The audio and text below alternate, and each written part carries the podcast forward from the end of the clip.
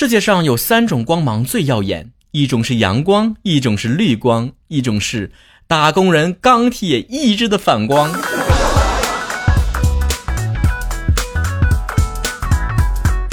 我前两天看综艺啊，然后张萌啊，就一个女明星，就搁这节目里面说了，三点钟的时候啊，是凌晨三点，不是喝下午茶的三点啊，是鸡还没起床的三点，给他自己员工发消息，员工可以不回，不过自己如果在清晨七点钟的时候起来，就会问他们为什么四个小时了还不回消息，还能因为啥睡觉的呗？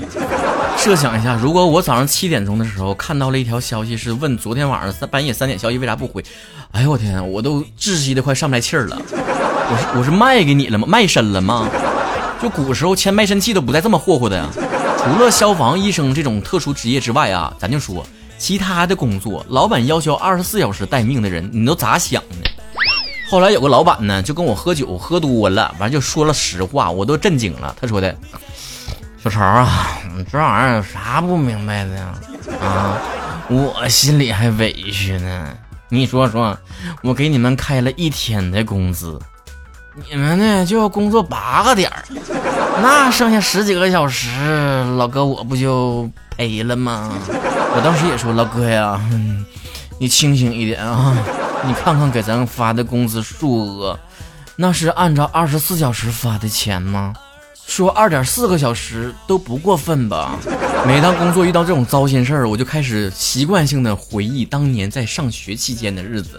绝对不会有导员在大半夜的时候给我发微信，因为他们也要睡觉，他们也是打工人，他们不会过来薅我这个羊毛。不愿意起来了就可以逃一个课，当然这不是正确的示范啊。上班行吗？你翘个班试试。你都别说你翘班了，你你离开工位半个点以上，你试试。这个世界上。唯一在乎你是不是时刻出现在他眼前的，不是你的对象，而是老板呢。而苦逼打工者们也想到了几个背锅侠：拖延症、水逆、起床气、假期综合症啊。以上统称为不想上班。即便这么不想上班，那是什么支撑我大周一的也起来去上班呢？大概是因为周天的彩票我没中奖。接受事实吧，戴好微笑面具去上班吧。我都发现，我现在工作忙了之后啊，工作年头久了，我打字，我想打个好累，我都自动打成了好累。你看看，就是这么邪乎。年龄在溜走，心气在暴走，同龄人的事业有升职加薪的，朋友圈晒旅游、晒美食、晒奢侈品，使人分分钟化身柠檬精。尽管大家心里面都非常明白，人和人的起跑线是不一样的。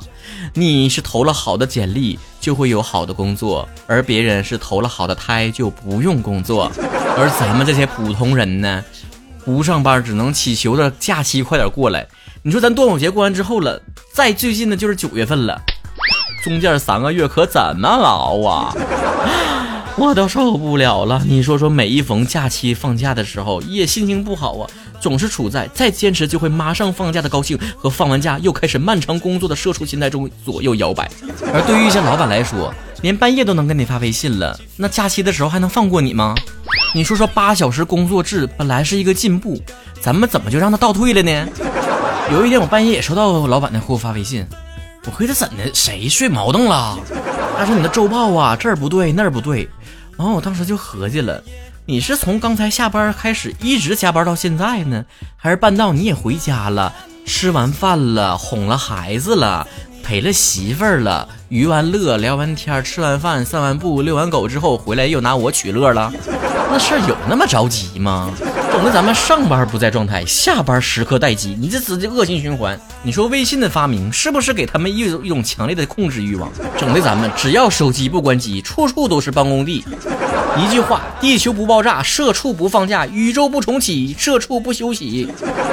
哪怕你休了病假，打完针之后打开手机里面都是暗无天日的蹦出一条条条条条条条条条条工作消息。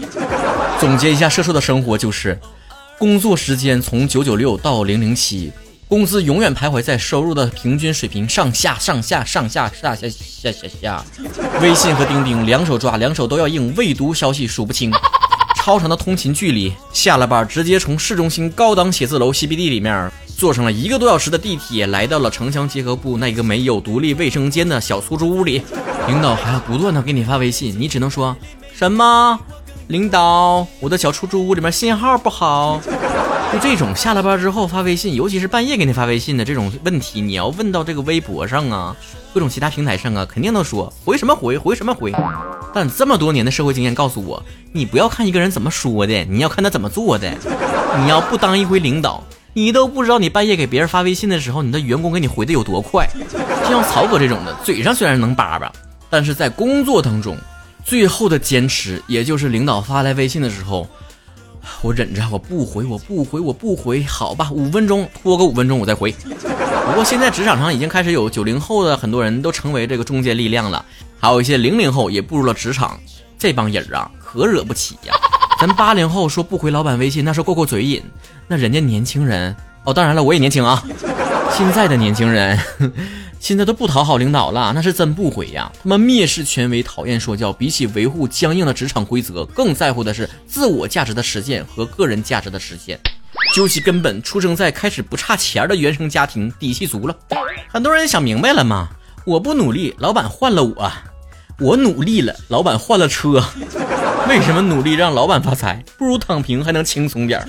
卷来卷去的，各行都不好干呢，各个角色都不好扮演呢。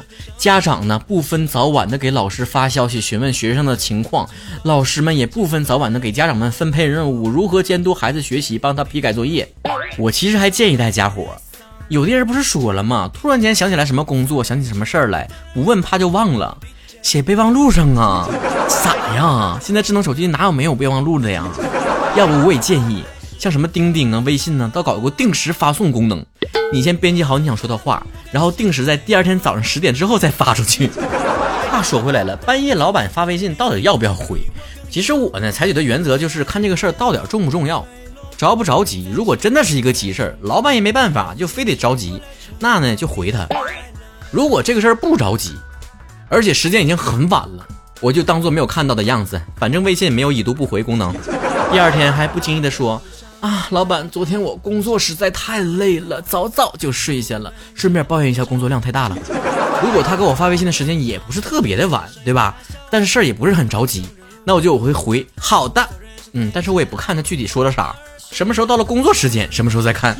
只能说小伙伴们努力吧，你们爬得越高，腰板就越直，底气就越足。等你熬到老板那个职位，谁半夜给你发消息，你就开了谁。匡扶正义，不忘初心。